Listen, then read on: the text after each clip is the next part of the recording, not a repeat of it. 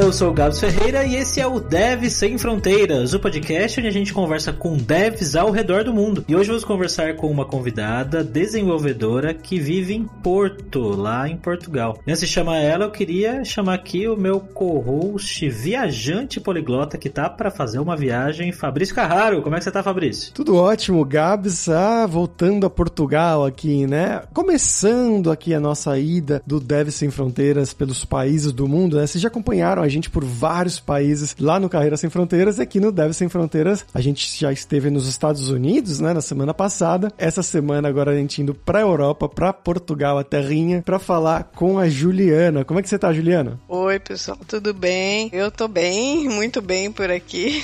muito feliz de estar aqui com vocês e poder participar desse podcast.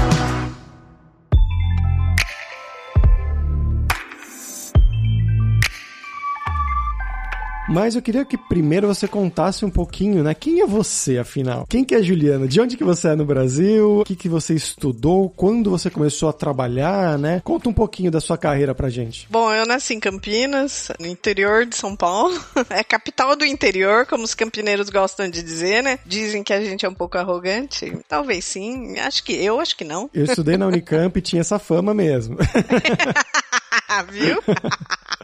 Eu me formei em 89, em meio à reserva de mercado, que provavelmente quem tá ouvindo nem faz ideia o que seja, mas isso afetou brutalmente a área de tecnologia, porque nós não podíamos importar computadores naquela época. Algumas peças podiam, mas a maioria tinha que ser fabricada no Brasil, tinha umas regras. E isso foi liberado após a década de 90, e então que a área começou a se desenvolver mais, porque isso acabava limitando um pouco e restringindo o desenvolvimento da área. Então houve um boom de tecnologia a partir da década de 90. Eu me formei na PUC em análise de sistemas. Eu sempre quis fazer isso, foi uma escolha minha, apesar de que era uma época em que as pessoas não escolhiam fazer isso, em geral quem trabalhava com tecnologia era engenheiro, era especialmente engenheiro. Eu tive muito, muito colega engenheiro nessa época. Eu fiz estágio, meu primeiro emprego foi no Itaú, depois eu trabalhei em empresa de previdência. Era muito fácil achar emprego naquela época. A gente mudava de emprego dobrando o salário. Ah, eu queria sair de pleno para sênior. Ah, era só mudar de emprego. Negociava, foi uma época muito boa, a década de 90 foi muito boa mesmo. Eu sempre trabalhei com mainframe porque era o sonho da época era trabalhar em mainframe. O Windows nem existia naquela época. Ele estava nos seus primórdios. E foi assim, daí, com o bug do milênio, eu, eu cheguei a parar de trabalhar na área, saí, fui fazer outras coisas. Depois voltei com o bug do milênio, que eu tava até explicando para vocês, que bug do milênio foi aquela onda que teve, que todo mundo começou a entrar em pânico, porque ia virar o ano 2000 e tudo ia parar. Na verdade, tinham várias profecias, né? Nostradamus. É, Nostradamus, pois é. Achavam que ninguém ia passar dos anos 2000. E, e isso na tecnologia foi feito assim, tanto é que não se considerava o século nas datas. Então não, não era considerado 1990. Nós gravávamos, armazenávamos as datas só o ano de 90. 90 e o mês e o dia, não o século. E o que, que ia acontecer? Quando virasse o ano 2000, ia ficar 00. E quando você fazia conta com data, o que era muito comum na área que eu trabalhava, que era banco, área financeira, é, ia ficar negativo. E no COBOL, por exemplo, COBOL é uma linguagem bem antiga, mas é o que eu ainda trabalho. O COBOL não aceita indexação negativa. Então isso era um grande problema na época. Uma dúvida nessa questão, é, era real mesmo o bug do milênio? Ele ia ocorrer e as empresas se prepararam ou era mais mito do que qualquer outra coisa, né? Porque no final não, acabou não dando nada, né? É, mais ou menos. As empresas se prepararam bem. Comecei a trabalhar com bug do milênio uns dois anos antes, acho que até mais. As empresas começaram a se prevenir. Mas também houve um certo exagero, que achavam que, ah, não, ia ser uma catástrofe. Não, nem tanto. Era um meio termo. Houve um cuidado, mas também houve um certo exagero. Mas nós trabalhamos na virada, né? É, plantão. Acho que todos os analistas que eu conheço trabalharam na virada do ano de 99 para o de 2000. Ficamos todos de plantão para ver o que, que ia acontecer. Eu ia falar que é engraçado que até hoje datas e certas coisas para se trabalhar com números em programação, em alguns contextos, são um problema, né?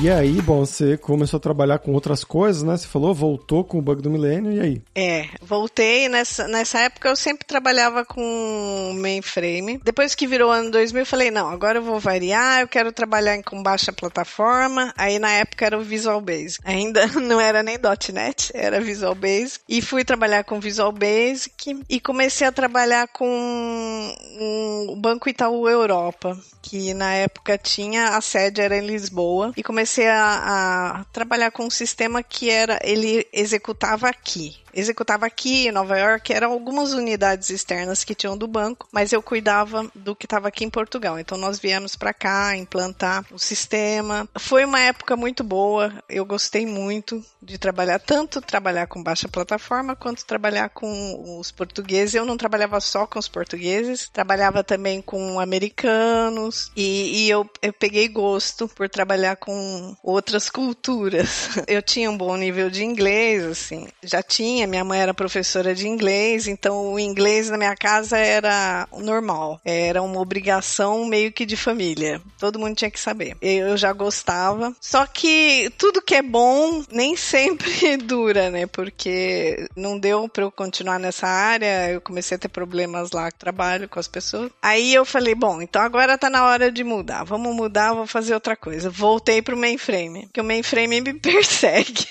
e aí voltei, fui trabalhar com outras coisas, fui trabalhar com BI, Business Intelligence, outra coisa que eu gostei, mas eu sempre fiquei com aquela vontadinha de trabalhar com a parte internacional. Eu sempre, aquilo aí é como um bichinho que te pica e você fica a falar, agora nada mais tem graça se não tem aquele desafio do idioma, se não tem aquele desafio da cultura. Então eu, eu comecei a tentar mudar de área para trabalhar mais com coisas internacionais, mas dentro do banco não estava dando certo. E aí a idade vai chegando, a, a, vida nossa muda muito, a gente já não pode mais se focar só na nossa carreira, tem momentos que é mais complicado, eu fui deixando. Até que em 2018 eu comecei a estudar francês. Uma época eu tinha terminado um relacionamento, falei, ah, o que, que eu vou fazer da minha vida? Ah, eu vou estudar francês.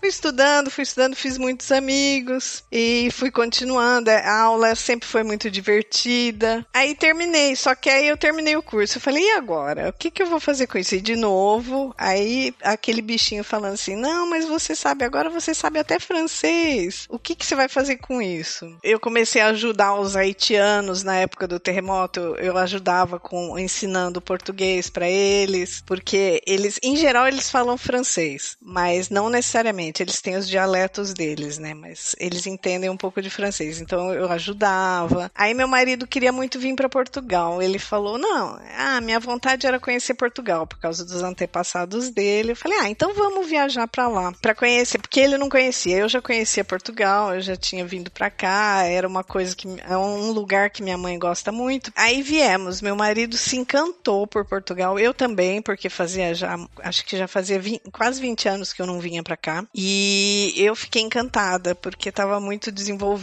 as ruas muito limpas. Eu, eu achei assim sensacional. Depois, quando a gente voltou pro Brasil, o meu marido falou assim: não, eu acho que a gente devia mudar para lá. Mas como? Não, sair do Brasil, não, vamos esperar mais um pouco, vamos planejar. Ele, não, eu acho que a gente tinha que mudar agora. Aí eu comecei a analisar e comecei a perceber que o mercado de trabalho aqui para COBOL existia, era um mercado bom e especialmente para quem falava francês, que era um requisito a mais, além do inglês também, claro, o inglês é básico. Mas o francês, ele é muito usado, tem empresas aqui são bancos franceses que têm uma filial aqui, especialmente de tecnologia, da parte de tecnologia. Então eu falei, nossa, aí é fantástico, né? Porque é um país onde eu posso falar português. Para mim não seria um problema um país que eu não falasse português, porque eu até é um desafio bom. Mas meu marido não fala e minha filha, eles iam estar muito dependentes de mim. Então eu, eu não queria um lugar onde eu falasse outro idioma. Então eu achei uma boa boa ideia. E comecei a me inscrever para as vagas. Aí fiz entrevista, eu cheguei a fazer uma entrevista para o Canadá uma vez, na verdade, só porque eu não, eu não aguento, eu vejo lá a plaquinha, eu gosto de um desafio. Me dei muito mal naquela entrevista, mas eu continuei, aí fiz uma entrevista para cá uma vez que eu achei super estranho, a forma de falar não deu muito certo, mas no final de 2018 eu fiz uma entrevista pra cá e aí que eu comecei a ver que o negócio era bom mesmo. Eu achei, comecei a achar que eu tinha chance mesmo. E aí que a gente começou a levar o negócio mais a sério. Só que o que eu percebi que eles procuravam muito Java, que são essas as linguagens mais modernas, são muito procuradas, e COBOL eles procuram, mas já não é assim como o Java. O profissional Java, por exemplo, eles trazem para cá, ajudam no visto, ajudam com todo o processo processo. O COBOL, eles já são um pouco mais cômodos, talvez porque tenha mais pessoas, mais disponíveis, é mais fácil. Você acha que tem mais pessoas de COBOL do que de Java? Não, eu, eu acho que tem mais disponível aqui em Portugal. Talvez porque a população seja mais velha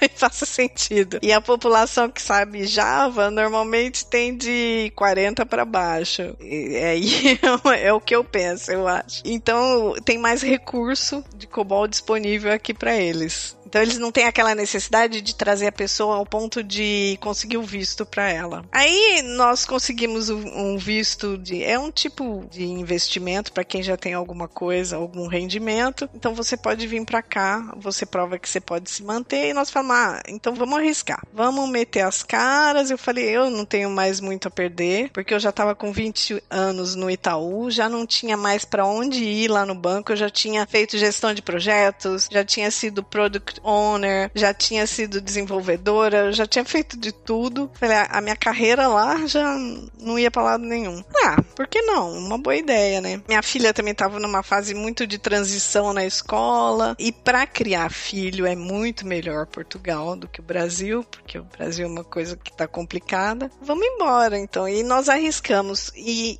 uma semana depois que eu cheguei aqui, me ligaram daquela entrevista que eu tinha feito no final de 2018 perguntando se eu queria fazer uma, uma entrevista com o cliente deles. Explicaram quem era o cliente e tal. Eu falei, claro. Acho que dois dias. Eu cheguei dia 1 de abril, a entrevista foi no dia 3 de abril. Foi assim, muito rápido. E aí, como ah, eu tava naquela adrenalina, isso talvez tenha ajudado. Naquela adrenalina de ter acabado de chegar, a entrevista foi muitíssimo boa. E foi engraçado, porque eu nem achei que foi tão boa, eu nem demonstrei tanta parte técnica mas eles gostaram muito de mim. Não sei, talvez pelo meu jeito. Eu entendo bem o francês. Na entrevista eles aceitaram que eu falasse em inglês e isso ajudou também. Eles faziam as perguntas em francês e eu respondia em inglês. Caramba, então já realmente era necessário o francês. Não era só aquele. Pode falar assim um francês basiquinho, que não, era realmente preciso tem que passar uma entrevista nessa língua, né? É, eu já tinha feito antes disso, eu já tinha feito um teste de francês francês com uma professora de francês, assim, uma conversa com ela. Então, antes de mandarem para o cliente, eles fizeram esse teste com a professora de francês. Já tinha feito uma entrevista em inglês com pessoa da consultoria, né, de recursos humanos. E então essa foi a minha terceira entrevista. Daí deu tudo certo, eles me aceitaram. Dois meses depois eu, eu pedi para começar um, uns dois meses depois, para dar um tempo de eu me acomodar. E eles aceitaram. E hoje eu tô lá até hoje e, e precisa mesmo. Mas é uma coisa meio específica da área que eu trabalho, que os franceses lá da França não falam inglês. Então nós aqui que precisamos conversar em francês com eles. Faz parte, depende.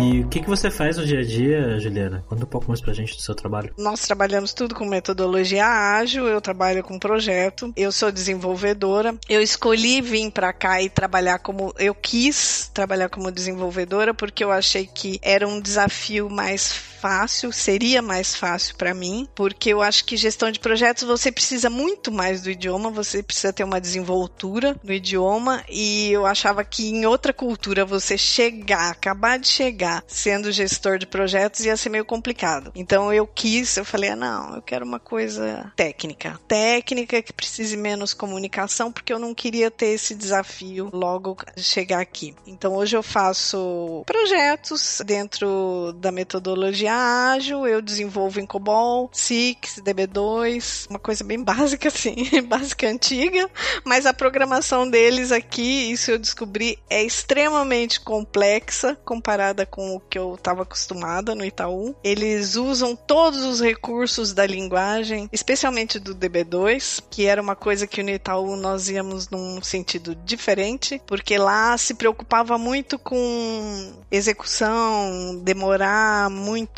volume de processamento muito alto, não podia ser uma query demorada, nada disso. Aqui eles não se preocupam tanto com isso e eu fiquei assim no começo meio chocada. Mas como? Mas isso processa? Não demora muito? Porque é uma questão de, de diferença e eu acho isso tão interessante porque o Brasil, apesar de ser um país digamos, subdesenvolvido, ele em tecnologia, especialmente nessas tecnologias, nós somos muito para frente, muito evoluídos. Eu acho que a programação que a gente faz lá é, é mais inteligente. A daqui eles vão ter problema daqui a um tempo, é isso que dá para perceber. Acho que especialmente em banco, né? Aqui no Brasil, por ter muita questão de segurança, fraude e tudo mais, é, a, a preocupação com o código é bem grande, né? É, é verdade, é verdade. É. Eu sempre trabalhei com banco ou, ou então em área financeira, então meu conhecimento é desse. E qual que é o nicho da empresa que você trabalha? É banco. É banco também? É um banco. É o.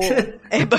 é banco é um banco francês, é, é o Grupo BPCE, a, a, empresa se chama Natixis, é uma perninha do Grupo BPCE, que eles têm aqui, tem a parte de tecnologia aqui, no, uma parte da tecnologia. A, a minha equipe, hoje tem umas sete pessoas na minha equipe, mais ou menos, dessas sete pessoas, só eu fico aqui no Porto, todas as outras ficam lá na Normandia, que é no norte da França, e eventualmente eu, eu tenho que me deslocar para lá. Durante a pandemia, pandemia, não, obviamente, porque ficou cada um no seu quadrado. Mas antes eu cheguei, já fui umas duas vezes para lá e provavelmente agora, melhorando as coisas, devo ir de novo. Mas com essa equipe, assim, né? Com a maioria da sua equipe estando lá, desde o começo você já iniciou o seu trabalho sendo remoto? Ou você tinha um escritório aí no Porto? É interessante isso daí. A gente trabalha remoto, mas não. Porque assim, eu já trabalho com a minha equipe de lá remoto, mas eu trabalho trabalhava no escritório daqui. Isso antes da pandemia, né? Agora com a pandemia, a gente eu fiquei 100% remoto, mas foi interessante porque para nós não fez muita diferença, para mim,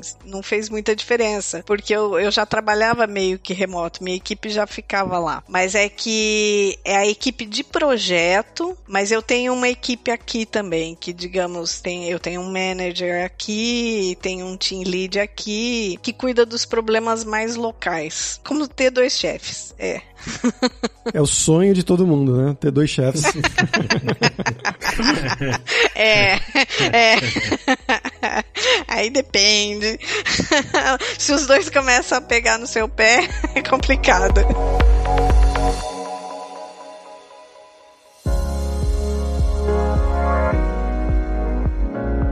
Você vê o mercado hoje para pessoas aí que têm mais de 40 anos, que é o seu caso, né? Porque programação, muita gente hoje em dia fica com essa dúvida, né? Putz, será que eu não tô muito velho para ir fora? Será que não contratam só mais, os mais jovens? Aqui o mercado com certeza é melhor do que no Brasil. Porque no Brasil, meu salário, se eu tivesse ficado lá e tivesse saído do Itaú, certamente meu salário teria reduzido pela metade. Isso se eu achasse emprego. Ele teria sido reduzido pela metade. E aqui o que eu vejo que não, eu concorro em pé de igualdade, não importa a idade. Depois que eu saí de lá e vim para cá, em geral no LinkedIn, uma vez por mês, pelo menos, eu recebo uma mensagem de alguém perguntando que tá precisando de alguém de COBOL, se eu tô interessado em ver a proposta. Já cheguei a indicar algumas pessoas que eu conheci, essas pessoas acabaram conseguindo emprego. Então, eu vejo o mercado aqui é muito mais aquecido. É bom, é um mercado muito bom. E eu eu diria que não é só Portugal, porque eu tive colega meu que veio da Romênia, trabalhava com isso na Romênia. Eu já tive gente que me escreveu propondo da Polônia, gente que propôs de Barcelona, por exemplo. Barcelona foi mais de uma vez até. E então é, é comum, é comum. Eu acho, é um mercado aquecido. Legal. E Gabs, sabia que tem curso de COBOL na Lura? Não sei se eu sabia dessa informação.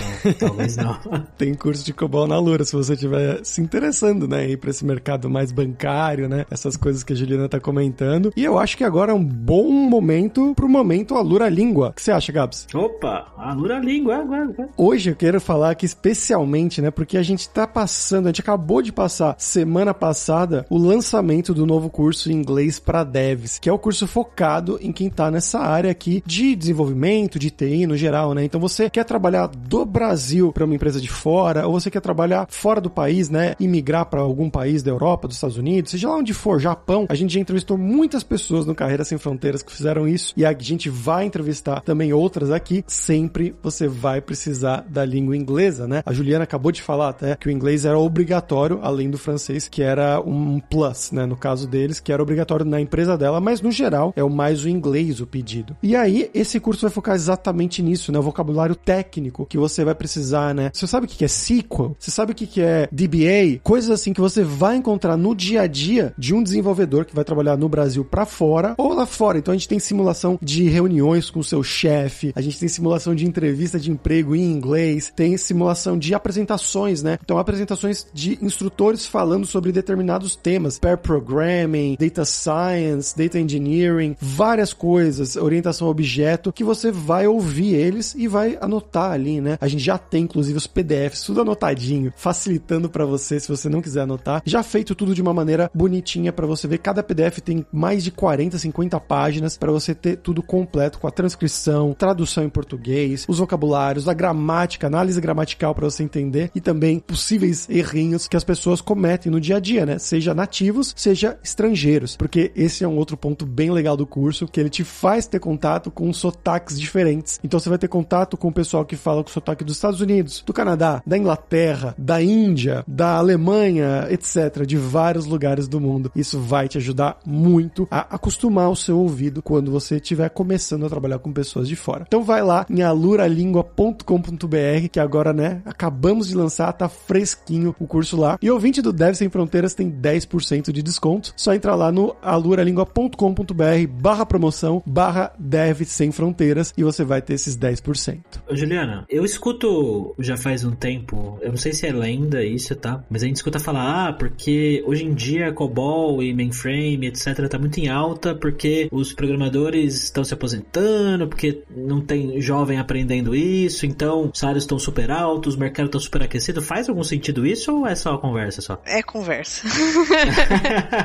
tem muita gente se aposentando, sim, isso é verdade. Então tem muito conhecimento saindo. Isso no Itaú, por exemplo, tinha bastante gente se aposentando, mas aí é um conhecimento do negócio, eu não diria que é da linguagem. Mas tem muito jovem entrando. Eu tinha muitos colegas jovens lá e que trabalhavam com COBOL, como eu, e, e eram bastante espertos. Só que às vezes o jovem é um pouco impaciente com o COBOL, mas assim, isso não é uma regra. Tem gente que se dá super bem, isso em qualquer área. Uma pessoa pode gostar mais de uma coisa, mas pode fazer bem outra, e a outra pode gostar. Não, não tem a ver com a idade, não. Eu acho que vale a pena aprender COBOL que os bancos ainda vão usar por um bom tempo. Bom saber. E saindo um pouco da parte mais tecnológica, indo para sua vida mesmo, né? Como é que foi a sua adaptação? Você falou que já conhecia Portugal, já gostava muito, mas como é que foi para você, para o seu marido, para sua filha que você falou, né? Quantos anos ela tinha primeiro e como é que foi esse período inicial de adaptação? Quando nós chegamos aqui, ela tinha sete anos. Para ela, na verdade, foi para quem a adaptação foi mais difícil, eu achei, porque ela reclamava muito dos amigos, que sentia saudade e ela é muito muito comunicativa, ela é muito brasileirinha, muito expansiva, os portugueses são mais sérios, mais fechados. Mas depois, agora ela foi se soltando, agora ela já tem amigas, já fez, ela já descobriu que, ah, não, era porque eu era nova, eles estavam estranhando porque eu era nova, mas agora fulano é, é novo, então agora é o fulano que eles não conversam muito e se adaptou, mas demorou um pouco. Meu marido se adaptou quase que de imediato. Parecia que ele tinha nascido aqui. Primeiro que ele já tem um nome muito português, então eles já falavam para ele: "Mas você é brasileiro? Mas com esse nome?" porque aqui eles eles avaliam pelo nome. É engraçado, porque no Brasil tem, a gente tem uma mistura de sobrenome que vem de várias origens, né, que são as imigrações. Mas aqui eles ficam tentando identificar de que lado da Europa você é. Eu, por exemplo, sou tófano, eles falam: "Ah, tófano é italiano, né?" É, é italiano.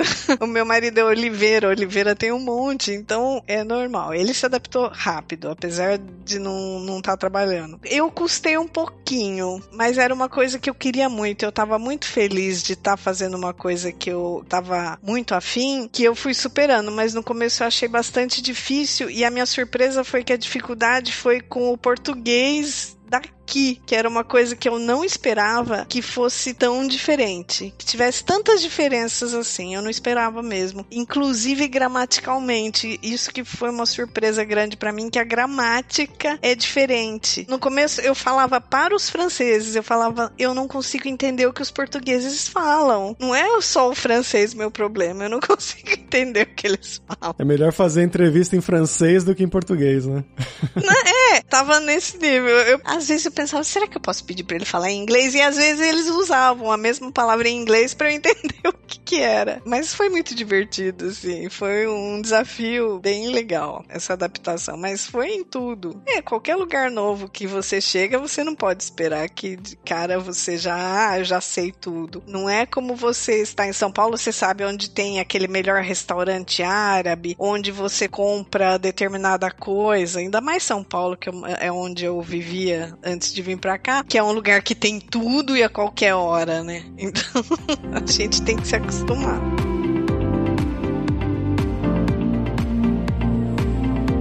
Até aproveitando, você falou de comprar, como que é a questão financeira aí, Juliana? Que Portugal é um dos países que também a galera fala, ah, é um país que, se comparar com os outros países da Europa ocidental, é o que paga menos. É, como que é o custo de vida aí com o que você ganha e o seu marido e tudo mais? Ganha-se menos aqui, é verdade, mas o custo de vida é menor, exceto por aluguel. Aluguel aqui ainda é muito caro. Porto é mais barato que Lisboa, tem isso também. Mas um aluguel razoável aqui no no mínimo 700 euros. E em média, eu acho que ganha na nossa área uns 2 mil euros, assim. Dois, talvez no máximo três. É uma média, que é uma média baixa para a Europa. Eu sei que em outros países ganha-se mais. Mas é uma média relativamente alta para Portugal, né? O salário mínimo aí é. É alta para Portugal. É, o salário mínimo aqui acho que tá 8. Não sei se chegou a 850. É algo em torno de 700, 800. Para você que tá ouvindo a gente não tem muita noção, parece pouco de 700, 800 para 2 mil, mas é muito dinheiro em euros, né? Faz muita diferença, né? É muito dinheiro. Não, quem tem um salário de 3 mil é um puta salário. Já é rico aqui em Portugal, é considerado rico. Mas eu acho que isso em geral na Europa, a diferença salarial é menor entre as, as pessoas, então não existe uma diferença de classes tão grande, em geral. Não significa que não tenha quem ganhe muito, sempre tem, mas existe menos diferença. Eu acho que inclusive inclusive um juiz, meu marido que estava vendo, parece que um juiz ganha uns 2.400 mais ou menos. Quem trabalha em tecnologia aqui é considerado como uma pessoa que ganha bem. Conta aí, Juliana, que dicas que você tem para jovens e não tão jovens que estão ouvindo a gente agora aqui, que tem vontade de ir para Portugal, ganhar mais que um juiz? Inglês precisa, sempre. Isso as vagas que eu vejo aqui, as melhores, sempre precisa inglês. Talvez assim, em Lisboa seja menos necessário, mas eles sempre pedem alguma coisa. Então, o, o, o português em geral fala muitos idiomas, então para você conseguir concorrer no mercado de trabalho deles, os idiomas idiomas são importantes. Você não ter nenhum um, uh, preconceito, barreira, não ligar assim. O português ele é muito literal nas coisas que ele fala, ele é muito direto. E às vezes a gente pode achar que eles são secos ou que eles estão querendo te ofender ou estão falando alguma, mas não é, é o jeito deles. Eles falam as coisas do jeito que elas são, eles são mais sinceros, eles não ficam cheios de mimimi e tal. Não ter preconceito com relação a isso, escutar o crítica às vezes que eles falam e aceitar. Ser maleável, foi isso que essa é a palavra.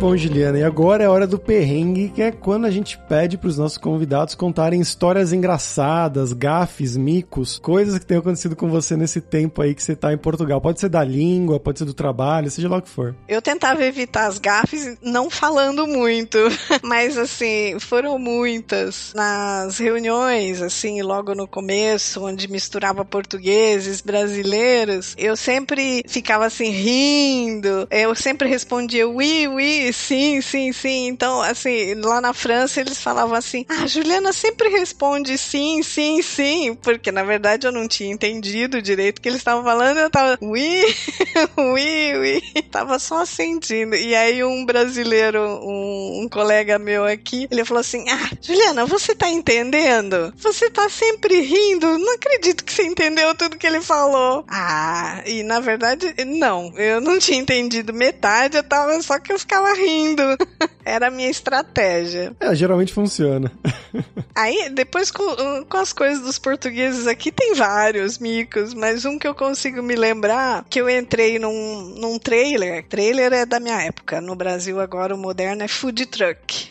Era um food truck e eu queria um, um lanche. E aí eu vi um desenho de um lanche e em cima tava escrito assim, Nascer do Sol. Rulote Nascer do Sol. Só que eu achei que rulote era o nome do sanduíche. E aí eu falei, eu quero uma rulote, que era um tipo um rap. Aí eu quero uma rulote. O moço me olhou assim. Falei, é, eu quero uma rulote. Eu apontava pro lugar, ele. Aí, aí meu marido percebeu que eu tava fazendo besteira. Não, ela quer aquele Sandes ali. Ah, aquele do desenho. Não, mas isso daí é um. Eu não lembro nem o nome que ele usou. Não foi rap, não é, não é rap que eles chamam aqui. Mas ele falou: não, isso daí. Rulote, na verdade, era rulote nascer do sol. Era rulote é food truck. É o Era trailer. O do, do mas eu tinha tanta certeza que aquilo era o nome do sanduíche que eu fui. Nossa, isso já fazia dois anos que eu tava aqui. É, talvez ele pensou que você queria comprar, né? O é, é, é. Meu marido já começou a rir, já virou pro português e falou: não, é que ela tá querendo comprar tudo. É, é isso mesmo.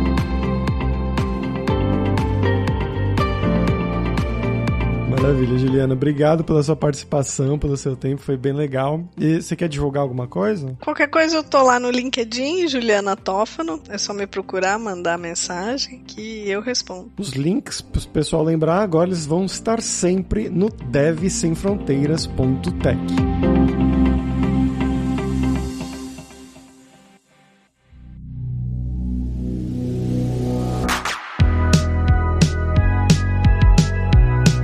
pessoal, por hoje é isso. Muito obrigado pela sua audiência. E se você gosta do nosso Deve Sem Fronteiras, recomende para cinco amigos, dá cinco estrelas lá na Apple, no Spotify, segue a gente, para nossa comunidade crescer sempre cada vez mais. E não deixe de conhecer a Luralinga para você forçar o seu inglês e o seu espanhol e dar aquela força, tanto no seu currículo quanto na sua vida profissional. E como eu mencionei já durante o episódio, a gente está com um novo curso em inglês para devs, que vai focar nesse inglês muito usado no mercado de trabalho em tecnologia, em programação, desenvolvimento desenvolvimento de software e tudo relacionado. E também, como eu disse, o ouvinte do Dev Sem Fronteiras tem 10% de desconto em todos os planos. Então vai lá em aluralingua.com.br barra promoção barra Dev Sem Fronteiras e começa a estudar com a gente hoje mesmo. Além também, é claro, da alura.com.br que tem mais de 1.200 cursos de tecnologia, a maioria na área de programação, desenvolvimento, inclusive cursos de COBOL, que foi o que a Juliana mencionou aqui no episódio, mas também tem curso de como você criar o seu currículo em inglês ou em espanhol para mandar para o exterior. Então, com certeza vai ter o curso para você. E se você curtiu as músicas de abertura e fechamento, e você quer uma trilha original pro seu podcast, pro seu vídeo, seja lá o que for, pode contratar o nosso Rick produtor. O e-mail dele é producer.rickster@gmail.com. Então, pessoal, até a próxima quarta-feira com uma nova aventura em um novo país. Tchau, tchau.